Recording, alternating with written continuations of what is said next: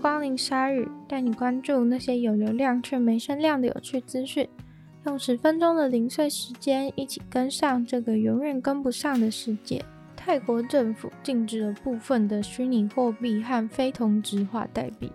虽然最近虚拟货币跌得很惨，但是虚拟货币的潮流未来发展还是势不可挡。泰国政府却在这样的时代交叉路口选择了拒绝。虽然不是拒绝所有的虚拟货币，但是特别冲着那些不正经的虚拟货币。像是之前提到的非常可爱的狗狗币，也在被禁止的条目当中。泰国政府宣布禁用的数位交换货币是以下的四种。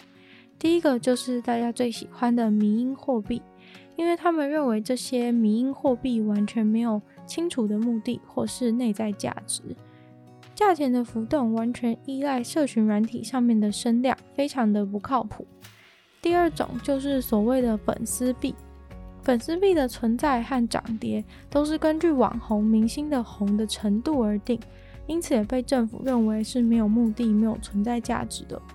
第三种则是非同质化代币。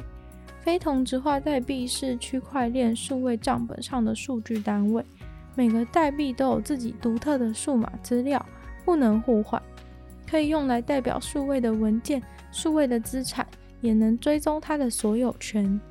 第四种则是数位资产交易或相关人士发明的代币。总之，这些数位交易是新法的目标。泰国的个人似乎还是能够使用上述的代币来交易，如果你找到人帮你处理的话。但这个法规的目的就是要让人在泰国很难做这些交易。泰国的反洗钱办公室宣布了，虚拟货币都要用个特别的机器去交易。等于说，你人必须要到现场，账号也会被验证。Amazon 拥有的一家公司叫做 Ring，他们是做智慧保全和电铃的。他们使用美国 LA 的警察当做宣传大使，来行销他们的产品，像是监视录影器、智慧系统的电铃和摄影装置等等。Ring 会直接提供这些产品给 LA 的警察，请他们推荐。有点像是把警察当成网红一样，给他们公关品。根据统计，Ring 至少给了一百多个警察免费的装置，让警察部门创造一个监视录影器的网络，让他们更简单的就能够获取这些影片。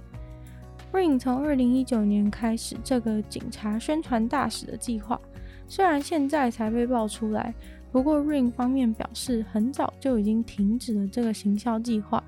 这个行销计划如果有不恰当的话，也不应该影响今天 Ring 的声誉。LA 的警察单位则没有马上回应，但据查，这些收了公关品的警察似乎没有违反规定。Amazon 在二零一八年的时候买下了 Ring，透过 Ring 的监视录影器，他们想要有效地减少犯罪。警察单位可以请求使用 Ring 的顾客授权他们获取监视录影器的画面。Ring 针对这个服务已经跟两千多个警察和消防单位合作了，有向 Ring 索取的录影器画面，大概有两万两千多起的事件。大部分的时候，顾客都是自愿的提供影片给警察，但是警察如果有拿到法院命令或是搜索票的话，可以直接跟 Amazon 要资料，到云端就可以拿到。不过，像是之前有反对警察暴力游行的事件，就让 Ring 的监视器画面处境有点尴尬。虽然很多人的财产遭到波及破坏，需要寻求警察的协助，但是警察也有可能透过这些监视器画面报反警察的私仇，所以 Ring 后来又改了分享资讯的方式。很多人都说，在家工作能用更少的时间完成一样的工作量。但如果一周只要工作四天的话，是不是也能完成工作呢？有一家叫做 Buffer 的公司，他们就尝试了这样子的做法。这是一家做社群软体管理工具的公司，总共有八十九个员工，他们全公司的薪水都是公开透明的，包含公司的 CEO，而且大家都可以远端工作。他们唯一的办公室已经在六年前退租了。如果员工想要看书的话，想要什么书，公司都可以付钱买给你。所以当疫情来袭的时候，一般的公司大家都忙着调试，Puffer 就直接让大家减少一天的上班时间，但不会减薪。这算是一个很大胆的尝试。他们已经持续一年多了，而神奇的是，公司在一周内可以完成的工作量是一样多的。明明可以开会或工作的时间都减少了，但是却增加了单日的工作产量。过去有研究就指出工时的延展性，如果人有四十个小时要工作，大家就会让工作持续四十个小时的时间不会提早做完。可能是因为大脑都已经了解到，我们就是要花一周四十个小时坐在这个办公室里面。所以心情上、认知上都把工作的速度放慢，以填满这些时间。而他们的四天工作实验也让员工的快乐指数提升，有更多额外时间可以运动，减少久坐的时间，身体变得更健康。也许这家公司再也不会回到五天上班的方式了。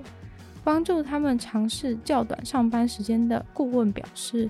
我们所存在的社会一直把过劳当成是荣誉的象征，花更少的时间上班这种事情，对社会来说是天方夜谭。但其实多数公司上班的时间都没有被妥善的利用，而是浪费在一些没有意义的会议、email 跟工作的讨论串，回来回去。推动减少工时，反而能够展现出每个员工更好的自己。更重要的是，能够让人生不要被工作占满。除此之外，也有其他人看见四个工作天的可能性。日本的 Microsoft 汉堡连锁餐饮 Shake Shack 也在部分员工身上尝试，都得到正面的结果。纽西兰也有公司进行了持续一年的四天工作实验。西班牙和苏格兰则是在政策上尝试给劳工多一天的假。在过劳的亚洲，不知道是否也等得到这一天。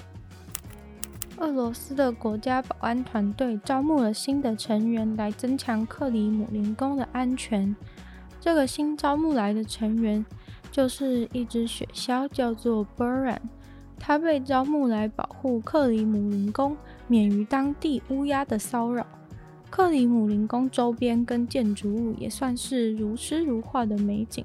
但是因为有太多乌鸦把那边当自己家，又吵又有点可怕，有时候也会吓到观光客，或是他们在办重要的国家级活动或是宣誓活动的时候，乌鸦就突然在旁边乱叫、乱飞、捣乱活动，所以他们就雇佣了这只雪鸮。不过雪鸮的原生地根本不在俄罗斯的中部。这边的乌鸦并不熟悉雪鸮这种动物，所以雪鸮现在是来这边当诱饵的。乌鸦们看到雪鸮的时候，应该会觉得它白白弱弱的，就想攻击它。但这其实是一个陷阱，因为这时候雪鸮的同事，其他六只作为掠食者的鸟类，就会出来攻击乌鸦。这只雪鸮去年七月的时候孵出来，就在克里姆林宫这边任职了。它的同事包含了老鹰、游隼、猎隼和雕鸮，都是一些狩猎能力非常强的掠食者鸟类，很凶猛。